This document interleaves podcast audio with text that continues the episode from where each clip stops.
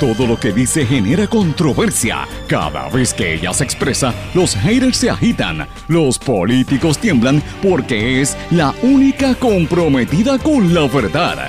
Periodista, bloguera, relacionista licenciada, analista de la noticia, escritora y le dicen la provocadora en las redes sociales. Y ahora comienza en blanco y negro con Sandra Rodríguez Coto. Bienvenidos a su programa en blanco y negro con Sandra. Hoy es martes 4 de febrero del 2020. Le saluda Sandra Rodríguez Coto y le doy la más cordial bienvenida a esta hora de noticias exclusivas, comentarios y análisis de los temas importantes que usted quiere escuchar y que lo escucha aquí primero y después se entera en otros medios que lo repiten. Hoy tengo varias noticias que están rompiendo, que las vamos a discutir en el día de hoy. Eh, preocupación en los más altos niveles de la Universidad de Puerto Rico por la solidez y la falta de solidez, en algunos casos, de las estructuras en los 11 recintos, señores, después de los terremotos. Vamos a hablar de eso. El mensaje de Trump es hoy en la noche, él se presenta y la gobernadora Wanda Vázquez va a estar en el público invitada. Ya lo habíamos adelantado en este espacio en el día de ayer. Ustedes recordarán que con eso fue que precisamente comenzamos este su programa en el día de ayer, anticipando que la gobernadora iba a estar y que eh, obviamente eh, fue invitada por Jennifer González versus los congresistas de origen puertorriqueño como Nidia Velázquez, que está invitando a la mamá de la niña que murió en Vieques, y Darren Soto, que ha invitado a víctimas de los terremotos. Pero este es un tema que tenemos que hablar hoy en detalle. Hoy vamos a darle seguimiento al tema del cabildero en el Departamento de Salud que revelamos el domingo y hay más informaciones al respecto. Solicitan agregar nueve municipios a la declaración de desastre. Al presente todavía hay 40 refugios en el suroeste de Puerto Rico. Culpable, el exalcalde PNP de Gurabo por corrupción. Fue encontrado culpable por recibir algo de valor de un contratista, pero salió bien por el caso de extorsión. Falta de declaraciones juradas provoca archivo de pesquisa contra la Contralora. Justicia no tomó declaraciones juradas. Ahí vemos otro error del Departamento de Justicia, lo, cómo están trabajando con las patas en el Departamento de Justicia, vamos a hablar en detalle. Rosa Emilia Rodríguez formará parte del nuevo Consejo Asesor de Wanda Vázquez. Ellas son amigas, han estado juntas y ya la trabajo a trabajar en el gobierno la ex fiscal federal. Eh, y obviamente, bilingüismo y sexualidad de esta forma es que se ha estado debatiendo desde que salió el, baile del medio tiempo del, del, Super Bowl en Estados Unidos. Ustedes saben que yo ayer no quise hablar del tema, pero tengo que hablar hoy obligatoriamente porque todo el mundo se quejó en las redes sociales de que no hable. Hoy vamos a hablar de J-Lo y de Shakira. Y estas y otras noticias las vamos a estar hablando hoy en este su programa en blanco y negro con Sandra, que usted sabe. Este programa se transmite a través de ocho emisoras que son las más fuertes en cada una de sus regiones. Por la red informativa de Puerto Rico, las emisoras independientes son Éxitos 1530 AM de Utuado, adjuntas, toda esa región. Cumbre 1470 AM desde Orocovis, toda la zona de la montaña hasta, hasta Bayamón prácticamente. El 106.3 FM. X61, que es el 610 AM desde Patillas y toda la zona sureste de Puerto Rico, 94.3 FM, allí esa área, Salinas, Yabucoa, Maunabo, toda esa área por allá. El 1480 AM WMDD desde Fajardo, toda la zona este y noreste de Puerto Rico, y a través de la cadena WIAC en el área de Cabo Rojo, Mayagüez, toda la zona oeste y suroeste de Puerto Rico nos sintonizan a través de WYC 930 AM y WIAC 740 desde San Juan y la zona metropolitana. Y este programa se retransmite en las páginas digitales, plataformas de streaming, ¿verdad? De las distintas emisoras. También está disponible en formato de podcast. Y si usted quiere escucharlo o, piensa que algo no salió correcto, pues mire, sintonice luego de, salir del aire en www.redinformativa.live. Vamos de lleno a las informaciones. En blanco y negro con Sandra Rodríguez Coto. Bueno, mis amigos, después de los titulares, quiero, antes de comenzar, quiero decirles algo a todos ustedes. Si me escuchan rara, la voz se oye un poquito rara, es que estoy pasando un catarro, que no me, este año por error no me vacuné uno siempre se tiene que poner la vacuna de la influenza. Yo muchos años no, la, no me vacunaba, ¿verdad? Pero después empecé a hacerlo porque la doctora Cuello una vez me, me cogió por el cuello, como digo yo, y me, y me regañó, pero tenía razón. Y no me enfermaba, pero parece que cogí algo en este fin de semana y me tumbó el domingo. Ayer yo estaba grave y a veces se me va la voz, así que si me escuchan rara, pues es por eso. He estado tomando mucho líquido y portándome bien a ver si esto mejora lo más rápido posible. Pero bueno, aunque estemos así, ustedes saben que no paramos, estamos desde el viernes trabajando en noticias exclusivas y dándole seguimiento a los temas que nadie quiere tocar como los que hemos estado difundiendo en estos días. Pero hoy voy a adelantarles algo de una investigación que llevamos haciendo varias semanas, preocupada por la situación de ¿verdad? lo que está ocurriendo con los temblores en el sur y los terremotos en, el sur y el suroeste de Puerto Rico. Y he recibido información de múltiples fuentes de distintos recintos de la Universidad de Puerto Rico que ahora mismo se confecciona un informe a nivel de presidencia para eh, dar a conocer el estatus de los edificios y de las estructuras en los edificios de en, los recintos de la Universidad de Puerto Rico, no solamente del suroeste, sino de todo Puerto Rico. Eh, y una de las, de las secuelas que han dejado estos temblores y terremotos es la incertidumbre que persiste en la universidad. Estudiantes, profesores, personal no docente e incluso la misma gerencia de la universidad coinciden están asustados porque la universidad se ha venido a menos, no le han dado mantenimiento por la politiquería y por todos los, recortes en los fondos y los edificios están fastidiados. Señores, según la información preliminar que tengo, ya tengo un documento de varias páginas, no es el informe final, pero tengo eh, el documento preliminar y he conversado con varias personas en diferentes eh, recintos de Puerto Rico. No voy a decir los recintos porque se puede saber quién fue la fuente, pero para que tengan una idea, el informe preliminar incluye 1.600 páginas que identificó una serie de problemas serios en los edificios del UPR en todos sus recintos. Ese documento, como les dije, no se ha hecho público todavía, pero eh, apunta que la situación está preocupante. Tengo que decirles algo, el 11 de enero, entre el 10 y el 11 de enero, el presidente de la universidad, Jorge Haddock, ordenó a los rectores de sus 11 recintos a publicar las certificaciones de las estructuras una vez los ingenieros autorizados fueran a realizar las inspecciones de las unidades. Y en aquel momento, Haddock le dijo a la prensa que iban a publicar el informe de estado de situación de cada recinto luego de inspeccionar las estructuras.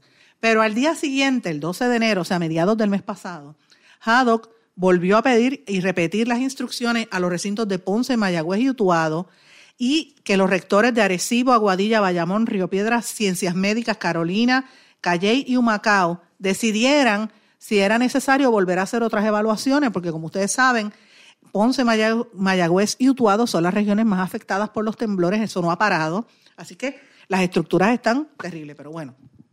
El Comité de Infraestructura de la universidad se reunió los días 14 y 16 porque Haddock no quiso reunirse antes.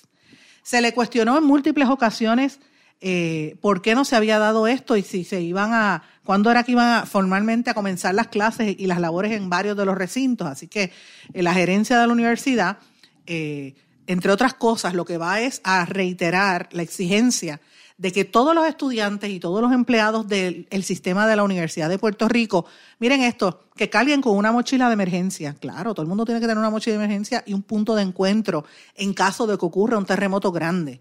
Sin embargo, la gerencia no precisa qué acciones van a tomar para garantizar que los edificios estén en condiciones seguras. Hubo una reunión el 16 de enero que determinó y le voy a decir los puntos que se acordaron para que tengan una idea. Número uno, la mayoría de los problemas identificados por los ingenieros estructurales eran a efectos del mal mantenimiento en la infraestructura, no por los sismos. Dos, el presidente Haddock aseguró que para el próximo año académico los fondos de mantenimiento van a ser restrictos, o sea, le van a cortar. Cada recinto tiene un protocolo de emergencia eh, según solicitado por FEMA, por los colores, ¿verdad? Verde, amarillo y rojo, según la condición de cada edificio. Y en esa reunión se discutió el documento que contenía las inspecciones. Los daños se van a reportar al seguro de la universidad que está con Multinational Insurance Company. Lo que no sea cubierto por ese seguro, entonces lo va a cubrir FEMA posteriormente. Disculpen, se va a trabajar de una manera sistémica, o sea, en toda la universidad, en el tema de la inspección de la infraestructura después de un sismo. El protocolo no incluye instrucciones de distribución de información y se le va a estar añadiendo esas instrucciones al, documento de las 1.600 páginas. Bueno, obviamente yo no me he leído el documento de las 1.600 páginas. Yo he leído un unas cuantas páginas, no todas. Estoy esperando que me den más, el, eh, consigamos el detalle, ¿verdad? Porque hemos estado hablando con diferentes personas, pero los señalamientos eh, de parte de los ingenieros son preocupantes y los tengo por recintos. Por ejemplo, en el recinto de Río Piedras hay 12 señalamientos. Por ejemplo, el, recinto no está en el área de tsunami, ¿verdad? Pero hay unas columnas cortas que están pidiendo que las reparen en los baños del complejo deportivo, sobre todo en el área de mujeres. Eso yo, eso podría ser un, error, este, eh, una situación bien terrible si hay un, temblor grande. No, no, es toda la estructura, pero por lo menos esa parte de los baños. El edificio de estudios generales tiene unas áreas que tienen que ser atendidas. El edificio Eugenio María de Hostos dicen que están, eh, los ingenieros están pidiendo que prohíban el acceso a los pasillos. En el edificio de biología, también que se haga un estudio de suelo, eh, porque hay un problema que está moviendo el edificio y está filtrando. En el edificio Luis Pales Matos, piden que se le haga, se prohíba el acceso a varios salones, porque hay unas paredes que hay que demoler. En el edificio Rivera, los ingenieros recomiendan que se prohíba la entrada del mismo. Oigan, en la escuela elemental de la UPR, los ingenieros recomiendan que se cierre el salón número 3 hasta tanto se hagan los arreglos señalados. Y en la residencia del campus no está apta para el uso. Eso es alguno de los señalamientos. En el recinto de ciencias médicas, mis amigos, Centro de Desarrollo Preescolar CEDI recomiendan que corrijan fisuras encontradas. En el Instituto de Neurobiología, los problemas de corrosión severos en las varillas de las columnas, vigas y losas deben ser atendidos a la brevedad posible. Estos eh, daños no son relacionados a los sismos, pero están ahí. Y eso se puede reventar si tiembla la tierra. Ahora, voy al de Mayagüez. Atención Mayagüez, lo que nos oyen por WYAC 930. El edificio de física tiene problemas, hay una serie de oficinas que no funcionan. El edificio Stephanie también hay unas áreas que no pueden ser utilizadas. El edificio de ingeniería industrial está plagado de columnas cortas. Están pidiendo los ingenieros que se haga un estudio específicamente de ese edificio de ingeniería industrial. El centro de estudiantes del recinto de Mayagüez, el acceso a la cafetería debe ser limitado, hay que estudiarlo. Isla Magüeyes debe restringir el acceso hasta que haya un estudio más amplio. En el hotel colegial se recomienda que se arreglen las fisuras y hay un problema serio de asbesto porque los temblores han sacado el asbesto. Miren esto, el edificio de administración de empresas se debe limitar el acceso a la terraza de profesores y una de las columnas. El Centro Interdisciplinario de Estudios de Litoral se debe monitorear la separación entre la acera y la escalera. Mangual, reparar grietas de empañetado y ventanas por fuera de marco. Eso es en Mayagüez. Vamos ahora para Calley. Y usted dirá, ¿cuál es el orden, señor? Ese fue el orden en que conseguí el, el informe y está regado por recinto. Pero vamos, ya dije, UPR, Ciencias Médicas, Mayagüez, Ahora voy a Calley. En Calley, las escaleras del sistema de información necesitan un estudio geotécnico y muestran asentamiento. Eh, la losa del centro de estudiantes se está hundiendo y esto es antes de los sismos y están diciendo que esto es preocupante. Están recomendando cerrar los pasillos en la entrada de los salones del anfiteatro y que los elementos de cemento ornamental los quiten porque eso pueden caerle encima a los estudiantes. En el, en el edificio Arturo Morales hay un problema serio de erosión y socavación por corrientes de agua. Hay unos elementos arquitectónicos de cemento que tienen que ser removidos de inmediato, están recomendando los ingenieros. Hay una segunda inspección del edificio y van están eh, planificando hacer una tercera hasta tanto se recopile la información de los suelos, porque aparentemente debajo del edificio Arturo Morales hay, hay algo en el suelo que se está bajando. El edificio del ROTC están pidiendo que se clausure de inmediato hasta que su esquina trasera sea reparada porque la misma colapsó. Además tiene un problema serio de suelos. La ingeniera que estuvo a cargo de esto fue una mujer muy enfática que el problema más grande del recinto de Calle son los suelos. Vamos ahora a Bayamón que nos oyen por WIAC 740, también en algunas partes por el área de, por, cumbre. Escuchen esto, en el recinto de Bayamón del UPR, cinco del total de los edificios están identificados para que sean demolidos por causa de los efectos del huracán María. Están desde el 2017 para que los tumben.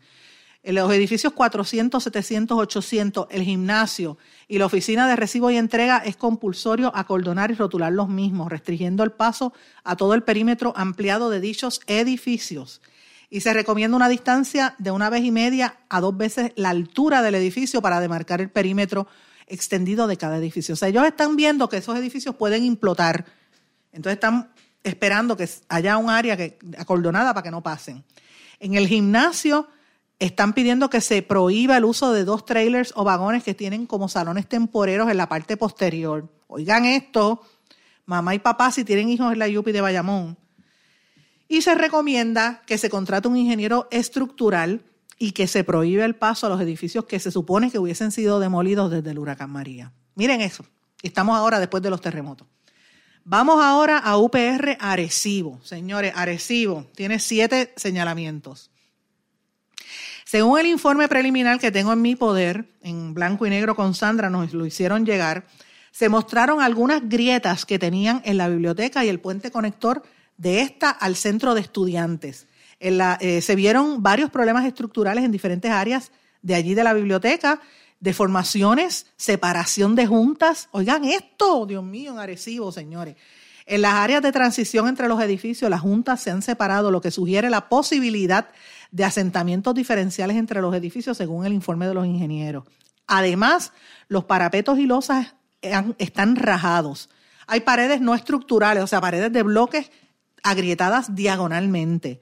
Se recomienda la evaluación del suelo existente por una firma de ingenieros geotécnicos para ver qué es lo que está pasando en el suelo del recinto de Arecibo del UPR. También piden una copia de los resultados del estudio de suelos original cuando se construyó este proyecto para ver si es que ha, ido, se construyó donde no debían. Esto es, esto es importante. Los techos de hormigón del complejo tienen problemas de filtración y está desprendiéndose el empañetado. Esto trae un problema que no es estructural, según los ingenieros, porque si tiembla un poco la tierra, eso le puede caer en la cabeza a, a los que estén abajo.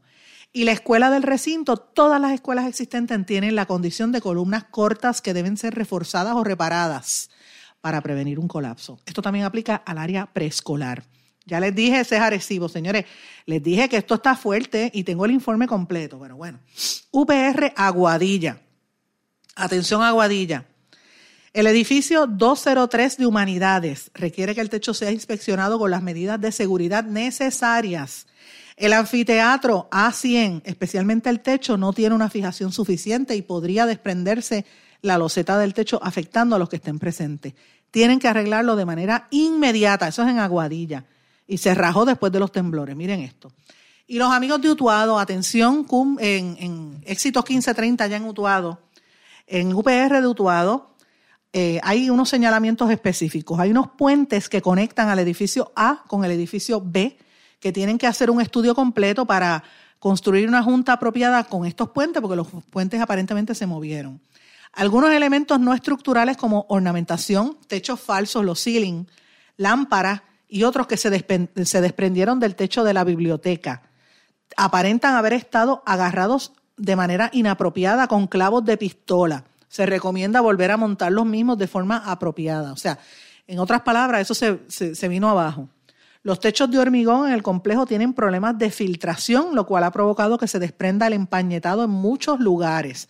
Esto trae varios problemas no estructurales como el desprendimiento y la caída del empañetado. A largo plazo hay un problema estructural de corrosión y las varillas de columnas, vigas y losas están expuestas. Esto lo están diciendo en UPR Utuado. Mis amigos, esto es lo que puedo mencionarles hasta ahora. Esto es una investigación que está en curso. Quise adelantarle esto porque yo sé que hay muchos papás eh, y estudiantes que escuchan este programa y que están atentos a la información, ¿verdad? Y esto no ha trascendido. La pregunta es, ¿qué le pasa al presidente de la Universidad de Puerto Rico? ¿Por qué no dice esto? Me consta que los estudiantes están preocupados y están exigiendo que esto se haga público. Me consta que maestros, personal no, docente están bien preocupados, sobre todo en recintos como el de Mayagüez y como el recinto de Utuado, el recinto de Bayamón, el recinto de Calley. Ponce, ¿qué es lo que pasa? Que los tienen abandonados en el recinto de Ponce el presidente de la Universidad de Puerto Rico tiene que rendir cuentas y, esto es parte de ese proceso, mis amigos. Hasta aquí le voy a decir de información, no quiero entrar en más detalles porque me falta el documento completo de las 1.600 páginas, pero va, para que tengan una idea, por dónde va la cosa. La UPR está mal, está muy mal. Eh, y hay que estar atentos a ver qué es lo que van a decir porque ahí es donde van los estudiantes.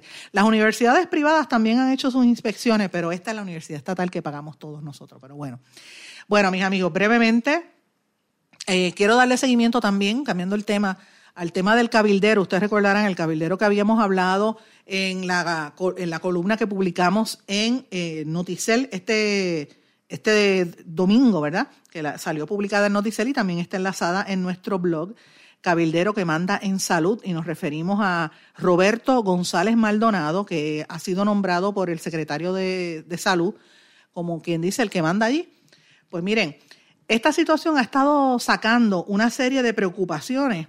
Tan, pronto nosotros anunciamos esto el domingo y lo publicamos en la columna y lo discutimos ayer en este programa, he recibido un montón de mensajes de ustedes que me sintonizan a través de las distintas emisoras hablándome de cosas que están ocurriendo en el Departamento de Salud. Ayer se supone que el secretario hubiese ido unas vistas en la legislatura y no fue eh, a hablar sobre la cuestión del coronavirus. Y hay, pero sin embargo hay otros temas que no los están tocando. Y hay una situación, sobre todo ahora mismo, eh, los que están, ¿dónde están los laboratorios del segundo piso del Departamento de Salud? Aparentemente hay unos problemas, los tienen en abandono también el área donde le dan servicios a los pacientes de HIV, ¿ok? Este cabildero, el cabildero que mencioné, que fue el que el secretario nombró a que mande y conteste las preguntas, me refiero a, este señor, este eh, Roberto González Maldonado. Pues supuestamente este señor eh, aparentemente no tiene interés en que se sigan dándole servicios a los pacientes como debe ser, cuando le piden dinero, no hay, no hay dinero para la compra de reactivos. Ustedes saben que eso se utiliza mucho con los pacientes de HIV. Eh, a veces se hacen recaudos porque, no, porque se tienen que obtener a través de planes médicos y no los pueden utilizar. Eh, así es que imagínate, no hay ni siquiera material para atender a hacer las pruebas básicas que ellos le llaman pruebas de proficiencia. Tengo entendido que un grupo de estos empleados ha hablado con varios legisladores, incluyendo al senador Vargas Vidot que tiene la información y que realizó una vista sobre esto. Pero señora, las situaciones siguen igual o peor. ¿Ok? imagínese si usted tiene, si usted es paciente de, de HIV y tiene que enfrentarse a no tener los servicios y el CDC está prácticamente ayudando a correr el, laboratorio. Entonces, ¿qué es lo que pasa? Que estos cabilderos que están al mando del Departamento de Educación no sueltan, no, sueltan el presupuesto ni ayudan a las áreas que están de servicio directo a los pacientes. Así que esto lo estoy eh, investigando, quiero darle el adelanto hasta ahora porque sé que están haciendo unas movidas estos empleados, pero me preocupa mucho porque nosotros tenemos un historial, ustedes recordarán con el Instituto del SIDA, todo esto que provocó hace muchísimos años y todavía siguen sufriendo los pacientes de SIDA en este país. Señores, me tengo que ir a una pausa y a nuestro regreso vamos a hablar de otros temas importantes aquí en Blanco y Negro con Sandra. No se retiren, el análisis y la controversia continúa en breve, en blanco y negro, con Sandra Rodríguez Coto.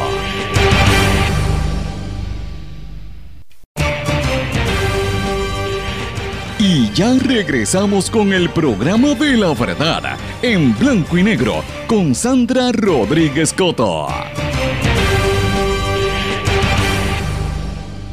De regreso en blanco y negro con Sandra. Bueno, tengo varios temas, tengo tanta información que a veces pienso que el tiempo no me da, pero mis amigos, estoy investigando en la medida en que puedo eh, y en la medida en que se me hace posible, ¿verdad?, conseguir información que corrobore los datos, que es lo más importante. Pero tengo dos temas que quiero mencionar. Tengo unos radioescuchas que se han estado comunicando con esta servidora a través de nuestra página de Facebook, Sandra Rodríguez Coto, para denunciar una serie de, situaciones que están ocurriendo en AMSCA enfermeros en particular. Por favor, envíenme más datos y vamos a reunirnos porque quiero publicarlo, porque sé que es una situación inhumana. Así que estoy pendiente a la información. Lo estoy diciendo aquí públicamente porque sé que está pasando algo ahí. Y lo otro que quería mencionarle, y esto llevo varios días, eh, ¿verdad?, que estaba analizando esta situación y pendiente a los que nos escuchan por, por Éxitos 1530 en la región de Utuado. Entre 11 de la noche y 7 de la mañana de todos los días, o sea, de domingo a sábado, de, prácticamente los siete días de la semana, eh, no hay una sala de emergencias en ese horario por la dispensa que le dio el Departamento de Salud al Hospital Metropolitano. Y hay una preocupación porque como están ocurriendo todos estos temblores a diario, eh, la gente está preocupada. Eh, ¿Cuánto se tarda una ambulancia en llegar hasta el barrio, por ejemplo, Tetuán? del barrio Tetuán a lo que llega a Arecibo. Pues mira, no sabemos, la gente, lo que está ocurriendo, por ejemplo, en Vieques, que nosotros hemos denunciado aquí, pues también está ocurriendo en los pueblos al interior de la isla. Voy a estar pendiente a lo que está pasando en Utuado. Eh, por favor, deme más información. Voy a estar por Utuado próximamente, así que estén pendientes, estén atentos porque vamos a estar por allí verificando qué es lo que está ocurriendo con los servicios de salud en esa zona, que hay mucha preocupación y estoy recibiendo una gran cantidad de mensajes de comerciantes del pueblo de Utuado. Así que sabemos que en la montaña allá arriba, en, en, los, en los campos bien, bien, bien recónditos por allá arriba, uno se tardan más de media hora en llegar al pueblo, así que imagínate en estas circunstancias que está y cuando empiezan a temblar la tierra, pues peor todavía. Pero bueno, vamos brevemente con algunos de los temas adicionales a esto que quería mencionarles. Ayer declararon culpable, encontraron culpable al exalcalde de Gurabo por corrupción. Un jurado federal encontró al, alcalde de Gurabo, Víctor Manolito Ortiz, culpable por recibir de un contratista algo de valor siendo un agente o funcionario de una agencia. Eh, salió bien por eso, pero, no, pero no, no le encontraron causa por extorsión. La vista va a ser el 2 de julio y la decisión de culpabilidad fue unánime. El exalcalde fue acusado por cargos de soborno y por solicitar extorsión a un contratista para obtener dinero para invertir en un proyecto de antenas de telecomunicaciones, cuyo proponente terminó timándolo a él y a otra veintena de personas. De acuerdo a la acusación, la alcaldía le debía a Supreme Construction Corporation pagos por ocho facturas pendientes desde el año 2012.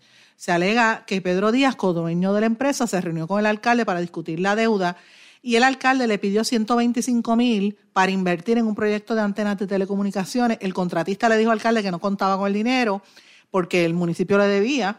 Entonces, el alcalde le dijo que iba, que le ordenaría al municipio que desembolsara algunos de los pagos adeudados para que le hiciera entonces un préstamo al alcalde de 125 para, para poder pagarle a los suplidores. Miren cómo estaba la crisis en los municipios, como los alcaldes empiezan a, a mover. La realidad es que el alcalde invirtió, el, el municipio hizo dos cheques por 196 mil, casi 200 mil pesos, pagaderos a Supreme Construction por trabajos realizados. El alcalde invirtió el dinero del contratista en un esquema Ponzi dirigido por Merced. Mira esto, Miguel Merced, un empleado que estuvo convicto, ¿verdad? Que cumple una sentencia de seis años. Así que ese es el esquema que tenía el alcalde con, con un empleado y con los contratistas. Es que no aprenden. Yo no entiendo qué pasa, no aprenden. No es la primera vez que suceden cosas así, pero vuelven a lo mismo. Y después se preguntan por qué el gobierno de los Estados Unidos quieren cortar y eliminar fondos a Puerto Rico y restringe los fondos. Pues mire, por este mismo, esto, es chanchullo.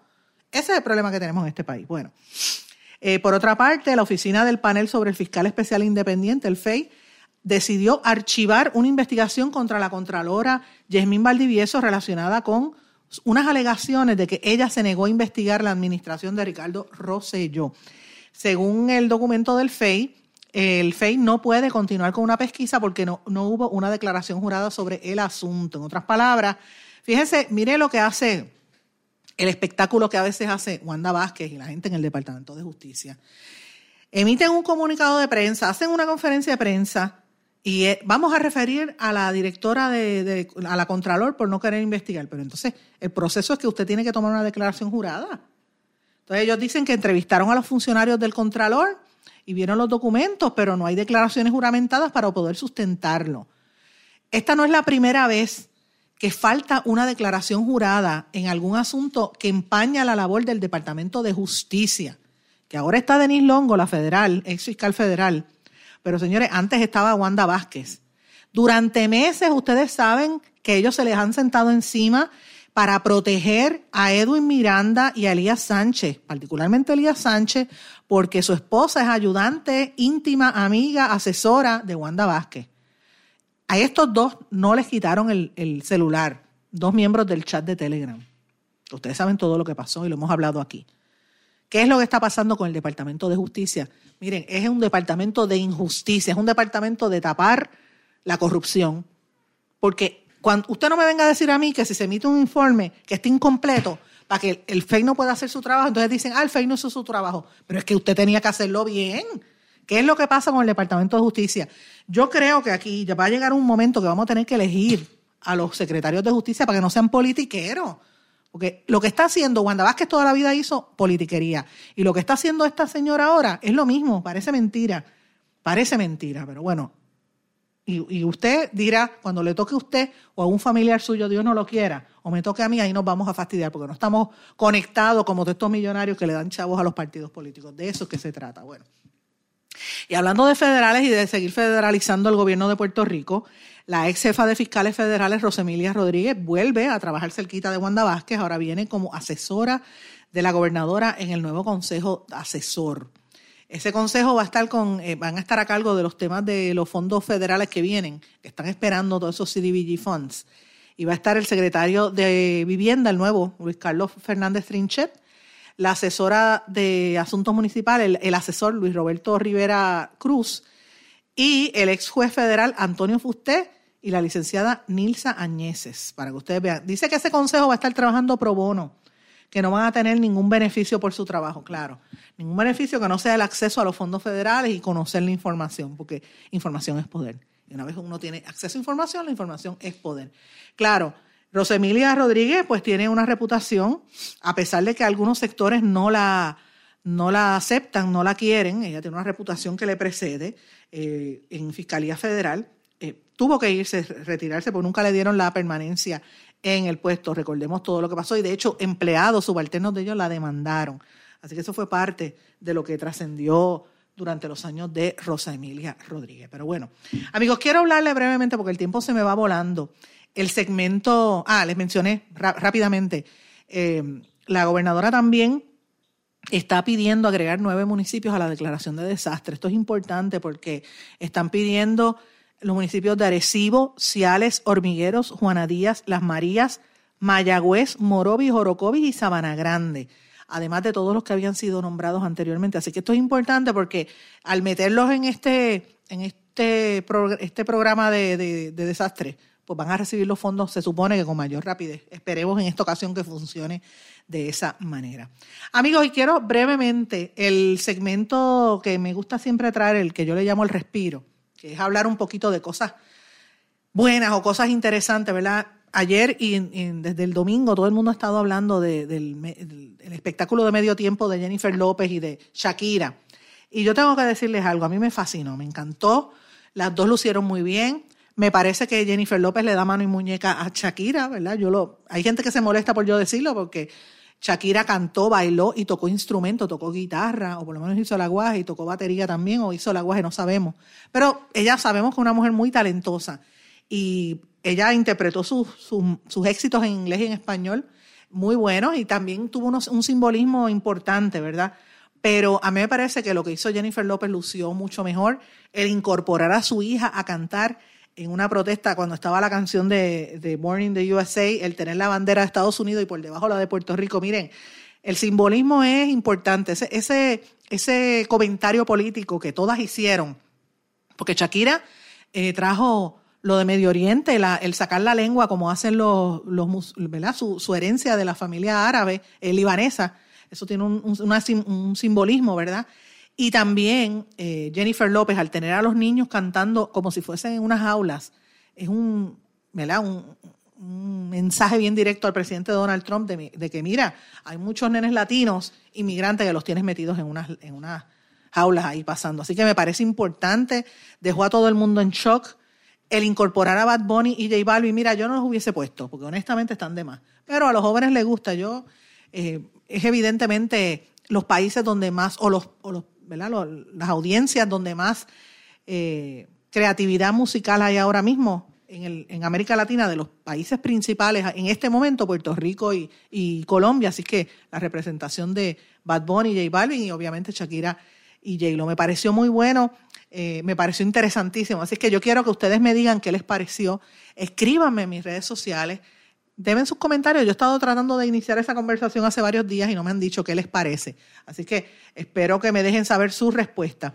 Y antes de irnos a la pausa, quiero mencionar una notita que esto lo sacó Jan Figueroa en el vocero hace unos días y quería mencionarlo. Una noticia bien buena. Agentes de la policía, dos agentes de la policía de Río Hondo, rescataron un perrito que lo iban a atropellar en plena autopista.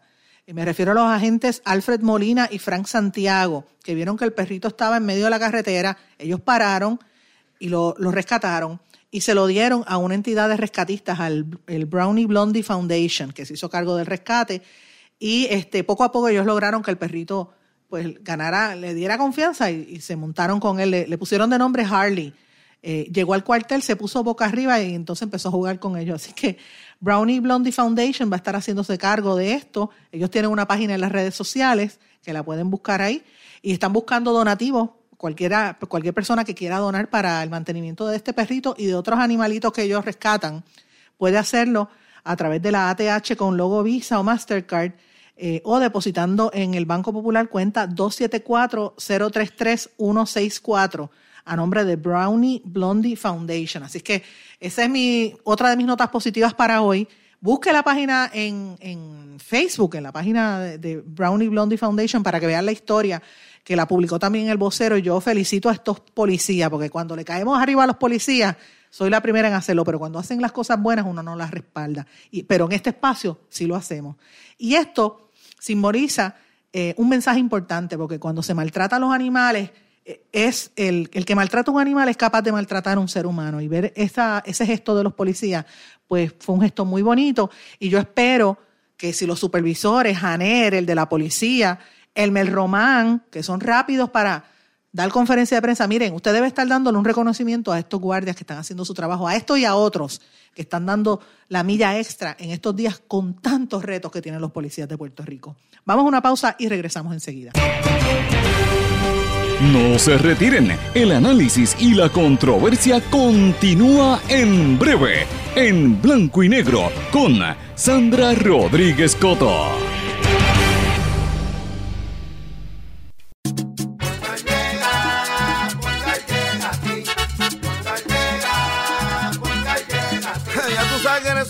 Responden, pero ahora botaron la ola. Porque ya no importa en qué parte de la isla estés. Si tuviste un accidente, mi gente de Poingal le llega a tu casa o trabajo para que no te complique. Con servicio en todas partes de la isla y el mejor servicio al cliente. Por eso y mucho más, yo Piru lo digo, yo quiero Poingal. ¡Duro!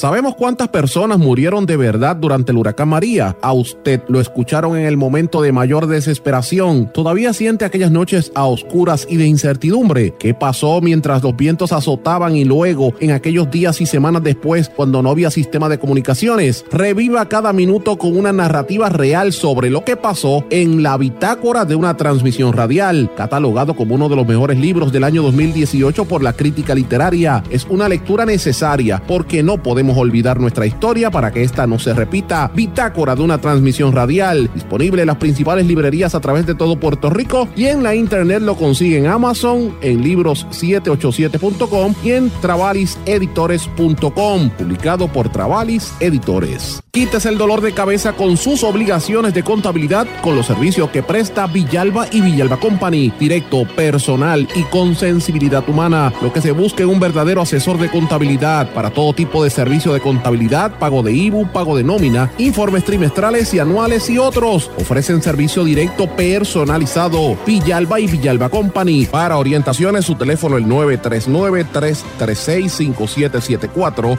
939-336-5774. El abandonar un animal es abuso y es ilegal. Si ya no puedes atender a tu perro, llévalo a un albergue o centro de control. Si lo abandonas en la calle, le estás garantizando una muerte dolorosa y segura. Evitemos tener animales sufriendo en nuestra isla. Reportar el abuso es tu responsabilidad. Así que si ves a alguien maltratando o abandonando un animal, llama inmediatamente a la policía al 787-343-2020. Comprométete.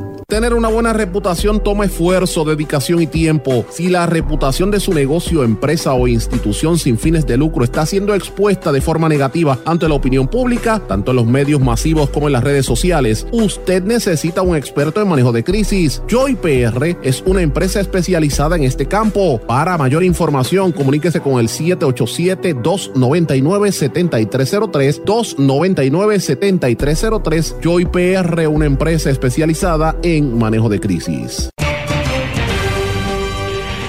Y ya regresamos con el programa de la verdad en blanco y negro con Sandra Rodríguez Coto. Regresamos a esta parte final de Blanco y Negro con Sandra. Vamos a hablar de algunas noticias de Estados Unidos y del resto del mundo. Y hoy obviamente es el mensaje de Estado de, de Donald Trump. Ese es el tema que ha estado acaparando toda la atención mediática desde ayer. Y ustedes saben que en este espacio anticipamos que la gobernadora Wanda Vázquez iba a estar allí, pero vamos a hablar de eso en breve. Quiero antes de tocar ese tema mencionar nuestra, una encuesta que vi que me pareció de lo más interesante. y esta no es de los republicanos, esta es de los demócratas en los Estados Unidos. Bernie Sanders, el senador, supera por cuatro puntos al ex vicepresidente Joe Biden. Esto es en el caucus demócrata de Iowa, eso fue en el día de ayer, en, la, que se llevó a cabo ayer, un 24.2% frente a un 20% de Biden. Y esto pues es importante porque formalmente la contienda para las elecciones de noviembre, las prima, antes de eso las primarias, como quien dice, empezó esta semana y ya sabemos que Bernie Sanders lleva la delantera. Esto es un golpe fuerte para Biden, me imagino que va a tener que, que traer eh, una, una fortaleza. No sé si Obama lo va a respaldar, entiendo que no, pero él ha dicho que quería a Michelle Obama como compañera de papeleta. Si Michelle Obama se tira a la política, yo creo que esto podría ser un game changer en términos políticos, ¿verdad? Para, para las próximas elecciones, pero lo veo un poco distante porque no me, no me da la impresión de que, de que Michelle Obama se va a lanzar a esta candidatura, pero ustedes se imaginan que ella aspire a la presidencia con tanto hate y tanta gente que ha estado detestando lo que representan ellos, pues mira, una situación de lo más interesante. Pero bueno, como les dije al principio, hoy el, hoy es el mensaje de Trump al Congreso, un Congreso que está fracturado, pero que sabemos que es un, un Congreso que está a punto de absolverlo, ¿verdad? El presidente va a dirigirse en el discurso anual de, anual de Estado de la Unión, el ambiente es sumamente tenso, el Senado lo va a absolver, pero eh, obviamente la, la oposición demócrata está frustrada con la campaña electoral arriba, a mí me parece que todo este juicio político le ha dado más fuerza al presidente Trump y Trump va a estar bien optimista y obviamente su Trump es un showman, él le encanta los espectáculos y él va a presentarse bien y, le va a hablar a, a, las masas, a la gente que él le quiere hablar. Pero me parece interesante reiterar lo que dijimos en el día de ayer. Ayer ustedes recordarán que dijimos que la congresista Nidia Velázquez, de origen puertorriqueño, va a estar llevando como invitada a la mamá de la niña de Vieques que murió, la nena de 13 años que estuvo aquí en este programa, Jessica, que estuvo hablando con nosotros la semana pasada. Y ella va a estar allí como un símbolo del, sufrimiento que están pasando la gente en Vieques, la necesidad de equipo y de, y de que los ayuden, ¿verdad? Para tener un buen hospital con equipo disponible. Eh, Darren Soto, el congresista también puertorriqueño de, la Florida, va a estar invitando o ha invitado una serie de personas que son puertorriqueños que se mudaron a Estados Unidos, a la Florida, después de los terremotos de, estos, de estas últimas semanas. Y eh, Jennifer González va a invitar a la gobernadora. Entonces, uno lo que tiene que preguntarse, ¿verdad? Es, ¿esto es politiquería? O, eh, o miren los contrastes. Los congresistas que viven en la nación americana buscan casos de gente que está en necesidad, pero la representante de Puerto Rico que no tiene voto, tiene voz, pero no tiene voto, está llevando a la gobernadora. Y esto pues deja mucho que desear en un momento donde claramente el Partido Nuevo Progresista va a tener que rendir cuentas y le tiene que contestar preguntas a, la prensa. Miren, la primera pregunta que uno se tiene que plantear de todo esto es, ¿Cómo es posible que se permita y se aplauda que sigan nombrando tanta gente de fuera de Puerto Rico? Acaban de nombrar el almirante este que nombraron ayer y ustedes recordarán que hicimos ese recuento de la gente que, están nombrando de fuera de Puerto Rico a dirigir, tomar las decisiones de políticas de aquí. Está la Junta de Control Fiscal a la cual ellos le responden, está también el, almirante, los monitores, están las, sindicaturas en un montón de agencias de gobierno, el montón de militares. Ahora acaban de nombrar a, la ex fiscal eh, Rosemilia Rodríguez. O sea, ¿qué más, ¿qué más se puede decir de que, de que el gobierno puertorriqueño se ha federalizado? Vale la pena preguntarse si eso es lo que el PRP estaba buscando, como algunos plantean, de quebrar la colonia para tenerla destruida y que entonces tengan que intervenir los norteamericanos, o si eso en otras desde otro punto de vista podría significar que nos aleja de la estadidad. son preguntas serias que yo creo que muy pocas personas se han atrevido a contestarla. Yo por lo menos no he escuchado a Wanda Vázquez decir nada sobre esto y me parece que son temas importantes. Pero bueno, tengo otras noticias que quiero mencionarles del el resto del mundo brevemente. En Nicaragua, Nicaragua, nosotros tenemos muchos radioescuchas de allá de Nicaragua, incluyendo varios puertorriqueños que viven allí. En diciembre tuve la oportunidad de conocer a uno que no, por desgracia, no pudimos lograr coincidir para poder hacer una entrevista, pero espero en algún momento poder hacerla por teléfono. Eh, de la situación que se está viviendo en Nicaragua, la, situación está muy triste por allá. Y yo hace unos años, hace unos años atrás, yo tuve la oportunidad de conocer a los dueños, eh, una familia dueña de del periódico La Prensa en Nicaragua, que es un diario sumamente influyente, es el más antiguo en Nicaragua. Yo los conocí en una, en una actividad de la Sociedad Interamericana de Prensa que se llevó a cabo en Guadalajara hace unos cuantos, cuantos años ya y la pasamos divinamente, una familia encantadora, pero de estos multimillonarios de, de América Latina. Pero con lo que está pasando en la política de los diferentes países, pues uno ve como la prensa donde primero atacan, ¿verdad? Y este diario, que es el más antiguo de Nicaragua, informó el, el, me parece fue ayer o el, el, domingo, uno de los dos días, informó que iba a dejar de imprimir, iba a desaparecer, porque desde que el gobierno de Daniel Ortega, desde que ha empezado a recrudecer la política, les tiene aguantado el papel hace 75 semanas. Entonces ellos dicen, bueno, si el gobierno de, Ortega no nos da el papel, no podemos imprimir. Así es que estamos pidiendo que nos ayuden a, poder este, distribuir esto porque necesitamos la democracia, ¿verdad? La información, la prensa lo que fomenta es la democracia. Este, este lo, lo, escribió el editorialista del medio. El periódico se fundó en el año 1926. Y evidentemente es una manera que utiliza el sistema para aplacar las críticas y los señalamientos es el ataque que se le hace a las instituciones democráticas. Y mire, usted puede ser que esté en desacuerdo con lo que escribe la prensa o con lo que yo digo por estos micrófonos, porque para eso es que se trata la democracia, pero tengo el derecho a hacerlo. En otros países eso no se permite. Mire lo que está pasando ahora mismo en Nicaragua. Y es un peligro porque empiezan a eliminar las voces disidentes y, y la diversidad de opiniones. Y entonces pues uno tiene que tener cuidado.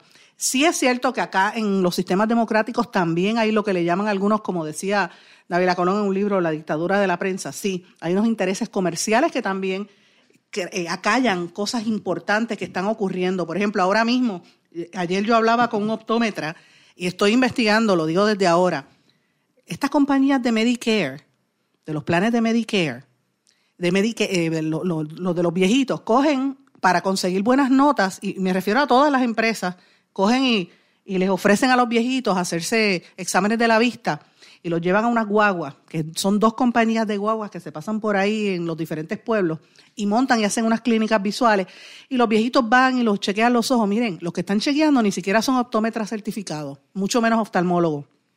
Son técnicos. A veces le mandan a hacer los espejuelos a los viejitos con el dinero de, de, federal que viene para los planes. Le cobran mil, mil dólares por cada visita, servicio y espejuelo pero le hacen mal trabajo. Y a veces los viejitos tienen problemas con su espejuelo y después van a buscarlo y no saben dónde buscar porque no los orientan. Y eso es un engaño que se hace en Puerto Rico, ese tipo de cosas. Así que yo estoy pendiente de esa información y yo sé que en unos medios esto usted no lo va a escuchar porque estas empresas pautan anuncios comerciales, pautan este, anuncios de prensa y los medios pues tratan de pasarle la mano, pero al final el que se fastidia es el consumidor.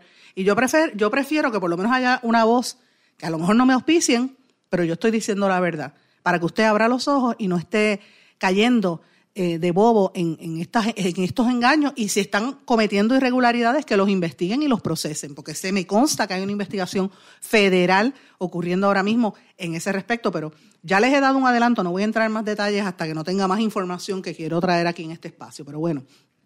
Amigos, otra noticia importante que ocurrió en estos días eh, y quería mencionarlo y lo traigo en el contexto de lo de Jennifer López y, el halftime de Jennifer López y, Shakira y el tema de la sexualidad y las mujeres. Miren, una serie de modelos de la tienda Victoria's Secret. Ustedes saben que ellos hacían ese, esa pasarela famosísima que le llamaban Los Ángeles de los, los Angels de Victoria's Secret. Pues miren, ahora el New York Times acaba de publicar una noticia donde dice que de por años fueron parte de, la, de campañas de misoginia, acoso sexual y hostigamiento. Y entre varios de ellas están diciendo que, el, que hasta agosto fue uno de los principales ejecutivos de la empresa matriz de Victoria's Secret trataba de besar a las modelos, de, trataba de que se, le sentaran encima, le tocaban las partes privadas y las modelos se quejaban. Así que para que ustedes vean cómo es que estas compañías, de hecho, Victoria's Secret tuvo denuncias eh, y tuvo querellas, pero esto pues lo trataban de, esconder porque era parte de la, de la cultura que había de hostigar y de maltratar a las mujeres físicamente. Entonces, fíjense que a la larga eso afecta a las marcas. La gente dejó de comprar la ropa interior de Victoria's Secret y, y Victoria's Secret tuvo que cancelar el, el, desfile anual. De hecho, ustedes recordarán que lo anunciamos aquí. La gente está comprando ahora la ropa interior de, de la cantante Rihanna por encima de Victoria's Secret que le ganó a ellos. Y entonces, hablando de macharranerías, tengo que mencionar esto brevemente también. El premio al macharrán del año. Y no, señores, no es puertorriqueño, gracias a Dios, por lo menos por ahora.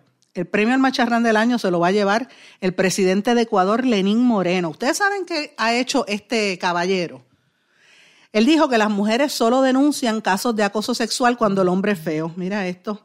El mandatario ecuatoriano bromeó diciendo que en el caso, en su caso, como tiene 66 años, escúchate esto, doctor Chopper, que tú estás en, esa, en ese vecindario, 66 años, él dice que ya no sería acoso, sino ocaso sexual. El presidente de Ecuador provocó con estas declaraciones una indignación terrible y una polémica enorme porque él dijo que cuando el hombre es feo no es acoso sexual. Pero si, si, si el agresor es una persona bien presentada, entonces es, es abuso. Entonces, mira, oiga lo que dijo. Los hombres estamos sometidos permanentemente al peligro de que se nos acuse de acoso. Yo veo que las mujeres muchas veces denuncian los acosos, es verdad, y está bien que lo hagan. Pero en otras ocasiones se ensañan contra personas feas, que, es decir, el acoso es cuando viene de una persona fea, pero si la persona es bien presentada, de acuerdo a los cánones, suelen no pensar necesariamente que es acoso. Ya no sería acoso, sino ocaso sexual, porque él tiene 66 años. Mira esto, qué repugnante. Las mujeres le cayeron arriba y él tuvo que pedir eh, perdón porque se dio cuenta de la metida de pata y dijo que él no pretendía minimizar un asunto tan grave como era la violencia o los abusos hacia la mujer. ¿Qué usted cree de eso, mis señores y mis amigos? Tienen, tenemos mucho que pensar sobre esto. Así es como piensan los políticos. Este es el presidente de, de, de, allá de Ecuador, pero no estamos muy lejos de la realidad. Aquí teníamos un gobernador que, fíjense cómo se hablaba, hablaba de las mujeres. Eso es lo que me, me lleva a concluir, ¿verdad? Y con esto quiero terminar el programa. La necesidad de la educación en, en, de equidad de género. O sea, las mujeres y los hombres somos iguales. Tenemos que respetarnos en las diferencias biológicas que tenemos, pero respetarnos porque somos seres humanos. ¿Sabes? ¿Por qué tienen que tratar de esa manera? Y sobre todo los niños, uno tiene que ir educándolos para que cuando sean hombres y mujeres no se maltraten mutuamente, porque eso pasa también. Mis amigos, no tengo tiempo para más, tengo que desconectarme por ahora, no sin antes desearles a todos que pasen muy buenas tardes y como siempre, si usted quiere, escucha este programa que después está disponible a través de podcast en blanco y negro con Sandra y me puede escribir a través de las redes sociales en Facebook, Sandra Rodríguez Coto, Twitter e Instagram SRC Sandra, que espero sus comentarios y su, sus eh, comentarios y contestaciones. Será hasta mañana. Que pasen todos muy buenas tardes. ¿Se quedó con ganas de más? Busque a Sandra Rodríguez Coto en las redes sociales o acceda a en blanco y negro.blogspot.com porque a la hora de decir la verdad solo hay una persona en la cual se puede confiar. Sandra Rodríguez Coto en blanco y negro.